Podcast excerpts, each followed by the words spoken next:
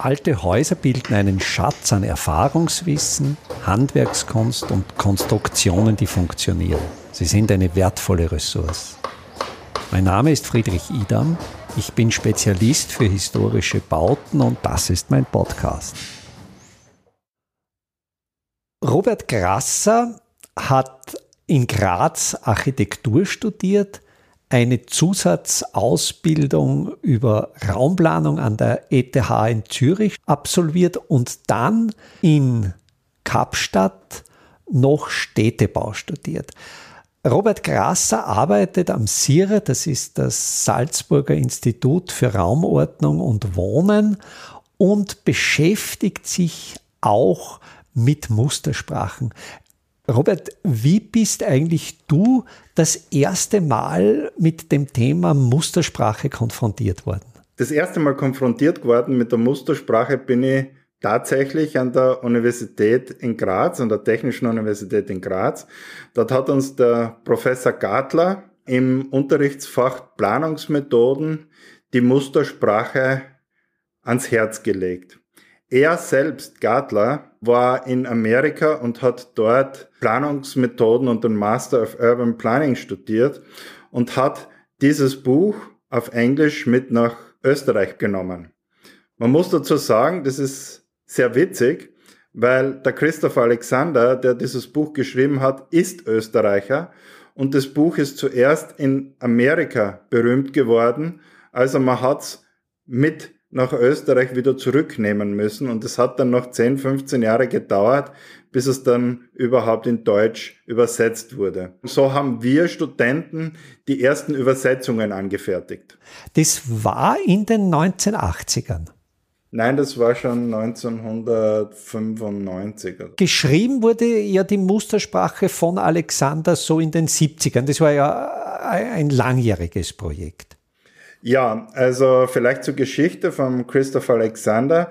Er ist in, glaube ich, 1936 geboren, ist dann emigriert, noch zuerst nach London. Dort hat er Mathematik und Architektur studiert, ist dann nach Amerika gegangen, war dann, glaube ich, äh, in Harvard, hat dort seine Dissertation gemacht und hat dann einen Lehrstuhl an der Universität in Berkeley bekommen, äh, nähe San Francisco. Und was ich weiß, hat er ein Stipendium bekommen damals, Anfang der 70er Jahre, um eben diese Mustersprache zu schreiben. Man muss dazu sagen, dass er nicht der einzige war, der einzige Autor. Er hatte ein Team von fünf bis zehn Studenten gehabt, wo er das geschrieben hat. Kollegen haben von ihm haben dann erzählt, dieses Buch wäre fast nie fertig geworden, wäre das Stipendium nicht ausgelaufen. Und so ist es dann 1967 77 tatsächlich fertiggestellt worden. Aber vielleicht zum Wesen dieser Mustersprache. Die Mustersprache ist ja eigentlich ein Regelwerk, um gut bauen zu können. Ein Regelwerk ist vielleicht nicht ganz das Korrekte und ähm, um gut bauen zu können, ist es vielleicht auch nicht. Christopher Alexander hat sich ja zeitlebens beschäftigt mit lebendigen Städten. Wie kann man menschengerechte, lebendige Städte und Architektur planen? Und da muss man zurückgehen. Er hat in den 60er Jahren einen wissenschaftlichen Artikel geschrieben, der heißt A City is not a tree. Also die Stadt ist kein Baum. Und in diesem Grundsatzpapier hat er gesagt, lebendige Städte haben nie eine Baumstruktur, so wie wir sie heute kennen vom Explorer im Internet sozusagen, wo man so quasi das Schachteldenken hat. Ja, das was immer mehr verästelt. Verästelt. Er sagt, das wirkliche Leben ist ein Halbverband, so quasi alles hat mit fast allem zu tun. Und lebendige Städte werden dadurch kreiert, indem man eben einen Halbverband schafft. Sozusagen ein Semi-Lattice nennt er das, einen Halbverband. Könntest du das vielleicht noch ein bisschen plastisch erklären? Halbverband, also Baumstruktur, ja. ich glaube, das ist mit dem Explorer, glaube ich, sehr, sehr gut verständlich, aber wie wäre da der Unterschied zu, zu diesem Halbverband? Ein Halbverband ist das, das nicht offensichtlich etwas mit von anderen zu tun hat. Und in diesem äh, Artikel A City is not a tree, die Stadt ist kein Baum, beschreibt er ganz anschaulich ein Beispiel. Und zwar, er nimmt eine Kreuzung her in Berkeley. Da ist eine Fußgängerübergang und da ist ganz einfach ein rotes und ein grünes Licht, also gehen oder nicht gehen. Und am Dort, wo man stehen bleibt, vor dem Zebrastreifen, ist ein Zeitungsstand. Und bei diesem Zeitungsstand, also da, wo man sich die Zeitung äh, herausnehmen kann, und da ist immer eine Schlagzeile oben. Und wenn die Ampel rot ist, dann bleibt man stehen und dann schaut man auf die Schlagzeile der Zeitung und vielleicht kauft man sich eine Zeitung, vielleicht kauft man sich aber auch keine Zeitung. Das heißt, er, Christopher Alexander, sagt dann, eigentlich hat die Ampel, das rote Licht, nichts mit dem Zeitungsstand zu tun. Aber es steht in einer Abhängigkeit zu dem Zeitungsstand, weil bleibt man stehen, schaut man auf die Zeitung und eventuell kauft man sich eine Zeitung oder kauft man sich keine Zeitung und so ja, weiter. Es hat ursächlich nichts zu tun und trotzdem gibt es eine Verbindung. Es hat ursächlich oder kausal nichts damit zu tun, aber es gibt sozusagen eine weiche Verbindung. Und diese weiche Verbindung. Und das ist dieser Semiverband. Das ist dieser Semiverband. Diese weiche Verbindung ja. ist aber ganz essentiell, um lebendige Städte zu kreieren. Ich ja. gebe noch andere Beispiele. Man geht bei der Marktfrau vorbei und sie grüßt sie jeden Tag oder so irgendwie. Und eine Stadt funktioniert ja nur durch diese weichen sozialen Verbindungen, durch Tratsch und Klatsch, durch soziale Gefüge. Und das kann man eben nicht mathematisch berechnen, sozusagen. Und das sagt er als Mathematiker. Das sagt er als Mathematiker und er hat versucht, das eben nachzustellen und er hat eben in diesem Aufsatz, eine Stadt ist kein Baum, dann gesagt, diese neuen Städte damals wie Brasilia ja. oder Chandigarh, das sind Mathematikerstädte, die die haben gar kein Lebensgefühl, die sind nur für das Auto geplant und so weiter. Und er beweist dann mit A City is not, not a Tree, dass es eben lebendige Städte gibt, die eben nach gewissen Mustern geformt sind. Und das Projekt der Mustersprache war letztlich, diese Muster zu erkunden. Und ich habe beschäftigt mich dank dir, du hast mich ja auf die Mustersprache gebracht mit dem Thema und merke, er, er kennt er da unterschiedliche Kategorien von Mustern. Mustern, wo er sich sehr sicher ist, dass das essentielle Muster sind und Muster, wo er sich noch nicht so sicher ist, ob die jetzt wirklich so essentiell sind. Ja und nein. Also ich glaube, zuerst sollte man einmal erklären, was ist ein Muster überhaupt? Das wird sich jetzt der Hörer fragen. Also äh, so ein Muster besteht immer aus einer Überschrift, zum Beispiel kleine Plätze. Und dann das zweite ist ein Foto, ein ikonisches Foto, das ist meistens in schwarz und weiß, das zum Beispiel von einem kleinen Platz. Und dann kommt ein Merksatz oder eine These, wo steht, große Plätze sind meistens sehr unbequem und leer. Man sollte vielleicht kleine Plätze machen. Und dann hat er, Christoph Alexander, durch die Beobachtung dann eine, so eine kleine eine Mini-Dissertation geschrieben über einen kleinen Platz und kommt dann letztendlich zu einem Ergebnis. Das heißt also, das Resultat sagt, mach kleine Plätze, weil wenn du kleine Plätze baust, dann kann man Gesichter erkennen. Bei kleinen Plätzen fürchtet man sich nicht, wenn am Abend jemand um die Ecken kommt, na, weil man kann da den hören, also man kann den wahrnehmen und so weiter. Und diese Muster hatte er alle entwickelt aus Beobachtungen, empirischen Beobachtungen in der Stadt. Und das Essentielle bei dem Muster ist das, dass diese Muster am Ende dann so quasi einen Link haben zu den anderen Mustern. Oder mehrere Links. Zu mehrere Link haben zu anderen Mustern. Zum Beispiel gibt es dann auch ein ganz berühmtes Muster, das heißt Maximum vier Geschosse. Warum sagt Christoph Alexander, man soll Häuser maximal mit vier Geschossen bauen? Weil jeder von uns kennt, bei vier Geschossen, da kann man noch zu Fuß raufgehen, da braucht man nicht unbedingt einen Lift. Vom vierten Geschoss vom Balkon kann man seine Kinder noch zum Essen rufen, sagen wir, Kinder, kommt's, kommt's rauf, das Essen ist fertig. Beim vierten Geschoss geht man viel öfter in, den, in das Erdgeschoss runter, zum, schickt die Kinder zum Spielen, weil man merkt ganz einfach, wenn man in einen, in einen 17. Stock waren, dann gehen die Kinder nicht gleich einmal so runter zum Spielen. Ja, also ja. der Bezug zum Grund geht verloren.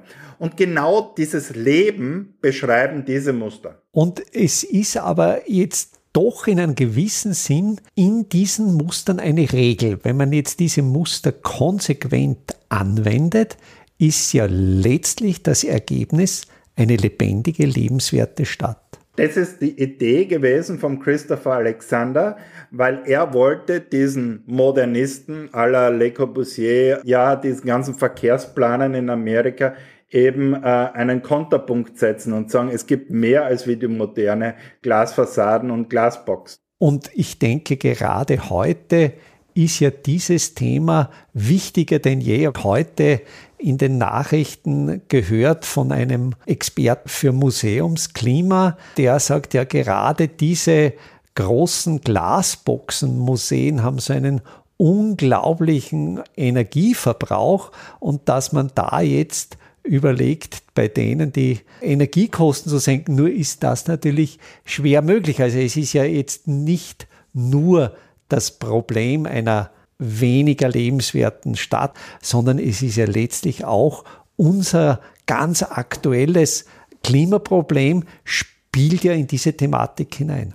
Ja, ich meine, wir machen da jetzt ein ganz ein neues Thema auf. Christoph Alexander war eben, wie gesagt, ein geboren in Wien und hat im Hintergrund immer diese europäische Stadt gehabt.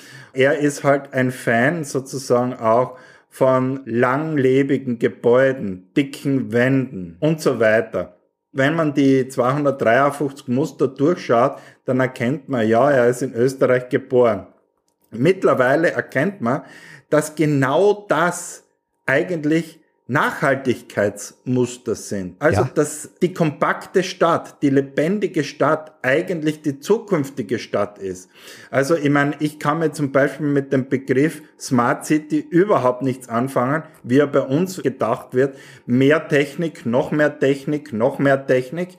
Christopher Alexander macht eigentlich oder schreibt in den Mustern eigentlich sehr viel über die lebenswerte Stadt und eigentlich eine ökologische Stadt und eigentlich eine nachhaltige Stadt, ohne irgendeine Technik einzusetzen. Das ist das eigentlich das Spannende. Deshalb ist die Mustersprache so aktuell wie noch nie. Es gibt ja auch eine Fortsetzung von der Mustersprache, die heißt eine neue Mustersprache, hat Michael Mahaffey geschrieben, wo genau diese Nachhaltigkeitskriterien, die die UN Habitat herausgegeben hat, also die New Urban Agenda und die Sustainability Goals, dass genau das in dieser neuen Mustersprache beschrieben wird. Ich habe mich ja in diesem Podcast Simple Smart Buildings, die ja als Gegenentwurf zu den Smart Buildings und der Smart City stehen, natürlich schon in vielen Episoden diese Mustersprache dargestellt, weil ich auch der Überzeugung bin, dass Christoph Alexander hier in den 1970ern visionär eine Entwicklung definiert hat oder gesehen hat, welche Qualitäten in der gebauten Substanz in unseren gebauten, lebenswerten Städten drinstecken. Und wenn wir auf Urlaub fahren und wo schön einen Kaffee trinken wollen, wir werden das kaum in den Satellitenstädten außerhalb tun. Wir streben natürlich in die historischen Kerne, weil es uns, glaube ich, rein emotional, menschlich dorthin zieht, wo diese lebenswerte Stadt vorhanden ist. Ja, ich meine, du sprichst natürlich aus der Erfahrung, weil du in Hallstatt wohnst und da eigentlich die ganze Welt dort durchkommt. Und wenn man mit offenen Augen durch Hallstatt geht und die Mustersprache kennt, dann sieht man alle zwei, drei Meter ein Muster sozusagen von ja. Christoph Alexander. Also dicke Wände, Zäune, halb privater Raum, Sandview, Begegnungszone. Da sieht man eigentlich alle 100 von 200 Muster sieht man eigentlich in Hallstatt, wenn man da aufmerksam durchgeht. Und natürlich gehen Leute dorthin, wo sie ein angenehmes Gefühl haben und wo sie glauben, das ist schön. Vielleicht muss ich da jetzt sagen, Christoph Alexander, wie das jetzt vorher beschrieben hat, hat es ja mit empirischer Forschung bewiesen, dass er das Verhalten der Menschen studiert hat, genauso wie das auch Jan Gehl äh, getan hat. Er hat Fußgänger gezählt, er hat geschaut, wo setzen sich die Leute hin und warum setzen sie sich dorthin. Zum Beispiel, wenn man ganz ein Klassiker ist, wenn man ins Gasthaus geht, dann setzt man sie zuerst einmal in die, auf die Eckbank in der Ecken ne, und dann am Rand hin und keiner setzt sie zuerst einmal ganz mitten in den Raum hin, ne, zwischen ja. Küche und Klo. Ja. Ne. Und genau diese Beobachtungen hat halt äh, Christoph Alexander, aber auch Jan Gehl gemacht und hat halt daraus diese Muster formuliert. Heute hingegen ne, gibt es schon harte Beweise, die mit Eye-Tracking-Methoden, also da setzt man so eine Brille auf und dann sieht man, wo, wo man hinschaut, ja. Da gibt's die Anne Sussman in Amerika, die macht das sehr gut. Da kann das dann mittlerweile schon beweisen, warum ein Gebäude objektiv schön ist und ein anderes Gebäude objektiv hässlich ist.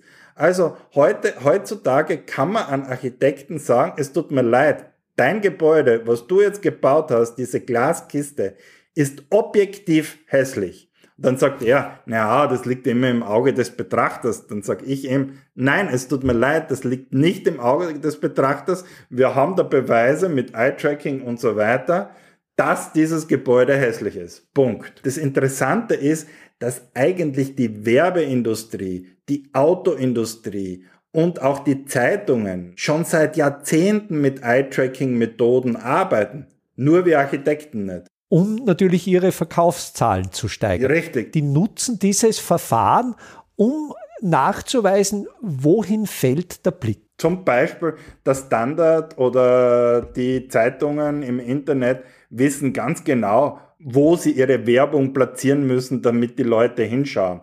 Die Supermärkte wissen ganz genau, wo sie das teure Shampoo hinstellen, weil wo es am besten gesehen wird. Die Autofirmen wissen ganz genau, dass sie ein Auto so designen, dass es ausschaut wie ein Gesicht, weil Leute lieben Gesichter. Wenn man ein Foto ja. sieht mit einem Gesicht, dann gefällt es uns gleich besser wie irgendein kahles Foto. Also da gibt es so einen gewissen Face Bias. Christoph Alexander hat das empirisch in den 70er Jahren schon gewusst. Bewiesen wurden viele Muster erst jetzt mit Einsassman. Das ist, ist sehr, sehr spannend. Du hast erzählt, du hast die Mustersprache in den 1990ern im Studium kennengelernt, in Graz. Ich habe in Wien im Studium an der TU Wien überhaupt nichts drüber gehört. Ich war auch, ich kenne über dich die Mustersprache jetzt seit etwa zwei Jahren. Ich bin eigentlich beeindruckt immer wieder, wenn ich sie lese, dass bei vielen Mustern, dass sich die mit meiner Erfahrung, mit meiner persönlichen Einschätzung decken.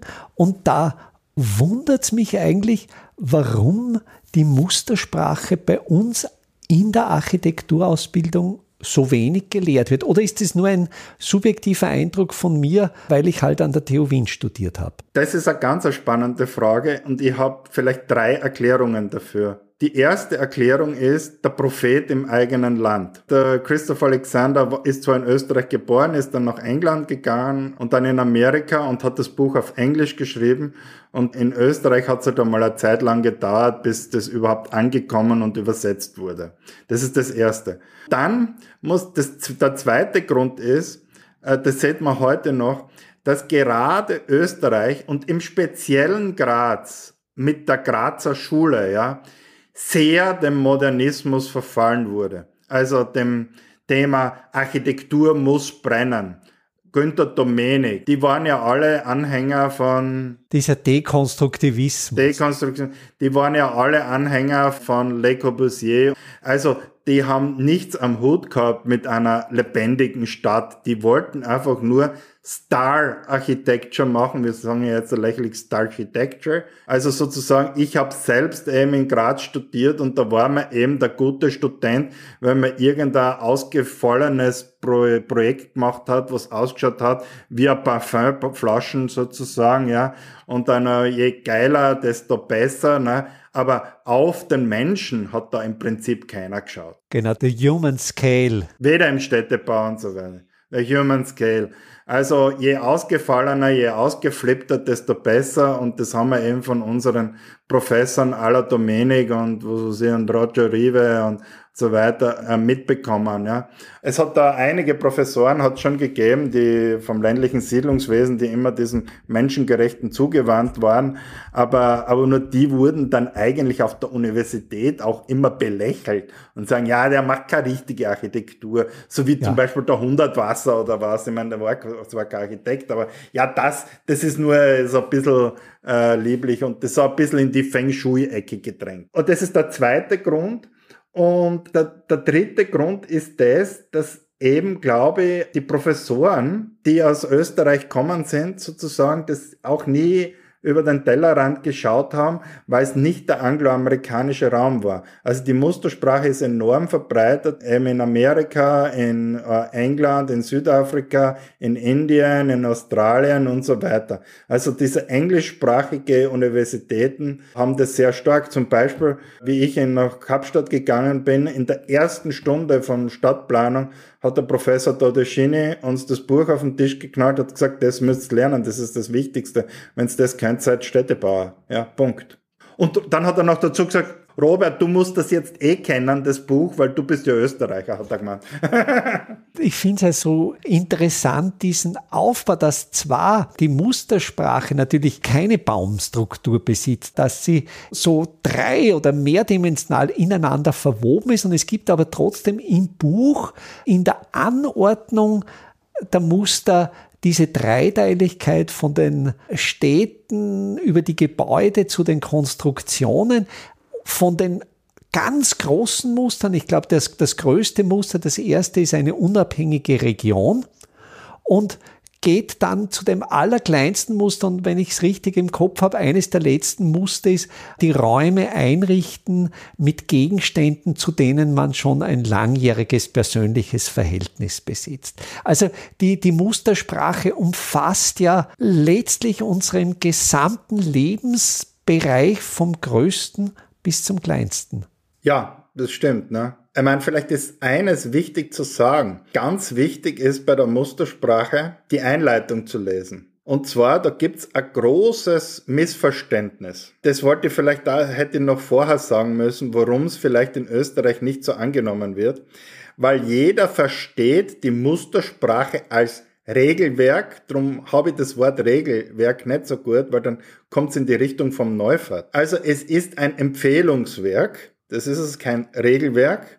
Ja. Und zwar schreibt der Christoph Alexander am Anfang ganz schön, das heißt eine Mustersprache und nicht die Mustersprache. Es ist eine Mustersprache von vielen und er sagt auch, wenn du jetzt anfängst mit einem Projekt zum Arbeiten, dann such dir mal irgendein Muster aus, das was dir gefällt. Zum Beispiel fangst an mit kleinen Platz oder Licht von zwei Seiten, was ein sehr wichtiges Muster ist, also wo man sagt, wenn man einen Raum gestaltet oder ein Haus plant, dann sollte man zumindest die Eckzimmer sind immer die schönsten, wo man das Licht von der anderen Seite hat und von der anderen Wand auch. Also die sind immer schöner, als wenn man es nur von einer Seite hat. Man sucht sie ein Muster aus und dann handelt man sie vor und sagt, ja, das Muster könnt ihr noch verwenden. Und dann sagt Christoph Alexander, und wenn du dann selber eine Idee hast, dann schreibst du einfach ein Muster dazu. Also er hat ja. damals schon diese offene Mustersprache gesagt. Ja. Er hat nie gesagt, das ist das Regelwerk oder das ist das, das müsst ihr befolgen.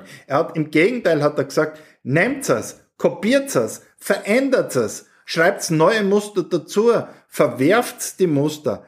Diejenigen, die Muster, die zwei Sterne haben, wie zum Beispiel Licht von zwei Seiten, hat er gesagt, da ist er sich ziemlich sicher, dass das stimmt. Aber dann hat er andere Muster, die sind ein bisschen unbewiesen, hat er gesagt, da würde er sich freuen, wenn ihr da bessere Vorschläge habt. Und wenn ja. euch überhaupt ja. ein Muster abgibt, dann schreibt einfach eins dazu. Ne? Und teilt es wieder mit den anderen. Und, und das macht es jetzt ganz, ganz spannend für die Zukunft, weil alle Muster sind ja generisch. Das heißt, sie sind kopierbar und auf alles anwendbar. Sie sind nicht spezifisch jetzt für Hallstatt geschrieben oder für Salzburg oder so, sondern du kannst sie genauso gut in Afrika einsetzen wie in Asien, wie in Europa.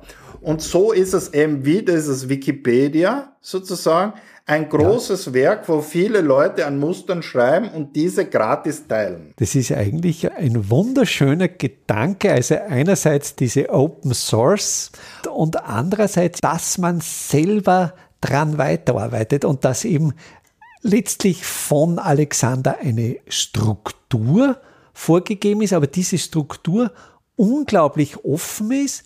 Einerseits Halt und Sicherheit gibt in den mehr oder weniger Zwei-Stern-Mustern, wo es vielleicht Jahrtausende dauern wird, bis die ihre Gültigkeit verlieren. Es gibt möglicherweise Muster, also für mich ist zum Beispiel das Muster dicke Wände eins, das denke ich, das hat, ja, ewig ist immer ein schwieriges Wort, aber eine, eine sehr, sehr lange Gültigkeit in der Menschheitsgeschichte und wird es auch weiterhin besitzen. Aber andererseits neben, neben der Sicherheit diese unglaubliche Freiheit, diese Struktur der Mustersprache nach neuen Bedürfnissen, nach neuen gesellschaftlichen, aber auch nach neuen persönlichen Erfordernissen frei weiterentwickeln zu können. Ja, korrekt, ja. Also wie gesagt, also es gibt ja sehr viele Leute, die sich mit der Mustersprache beschäftigen. Es gibt ja auch ganze Konferenzen zu Mustersprachen. Die letzte hat es da in Krems gegeben, die hat Cousin Purple Sock. Es gibt jede zwei Jahre eine Blue Adel, die findet in Amerika in Portland statt. Vielleicht auch zu erwähnen ist, dass es eine Universität gibt, die sich mit Mustern und mit den Büchern von Christopher Alexander beschäftigt. Das ist die Building Beauty Universität in Sorrent in Italien. Analysieren nicht nur die Mustersprache, sondern auch der Christopher Alexander hat dann noch sozusagen ein Opus Magnum auch noch geschrieben. Das ist The Nature of Order, wo er dann sogar mehr ins Detail geht bei diesen Geschichten, ist allerdings sehr dick. Allerdings äh, beschäftigen sie damit, um eben lebenswerte und, und menschengerechte Städte und Häuser zu bauen. Ja. Es ist ganz spannend. Äh, zurzeit tut sich da auf dem Gebiet wirklich sehr, sehr viel und mittlerweile wird auf der Universitäten ist das Schlagwort menschengerechte Stadt und so weiter eh wieder ein, ein Top-Thema. Deshalb ist es, glaube ich, ganz wichtig, sich wieder damit zu beschäftigen. Ja, und vor allen Dingen, weil es ja mehr oder weniger ein Werk gibt und ich traue mir schon zu sagen, auf diesem Gebiet, in diesem Thema ist die Mustersprache Christoph Alexander sicher der Goldstandard. Es ist schwierig zu sagen. Also man sollte nie einen Architekten komplett verherrlichen und sagen, das ist jetzt der Beste oder so etwas. Ja. Ich sehe es als eine Planungsmethode unter vielen. Die kann man verwenden. Es ist eine Planungsmethode, die vielleicht zu oder zu lebenswerteren Städten und menschengerechten Gebäuden führt. Das heißt ja nicht, dass man unbedingt die Mustersprache anwenden muss. Ich glaube, der Charme der Mustersprache oder dieser Pattern ist das, dass eben keine Informationen verloren geht und man das leicht teilen kann. Und dass jedes Muster eigentlich ist wie eine kleine Geschichte in, in meinem täglichen Leben, also ich habe sehr viel mit Bürgermeister zu tun, wenn ich da in eine Gemeinde komme, dann kann ich dem nicht mit einem dicken Fachbuch begeistern und sage, lies das einmal.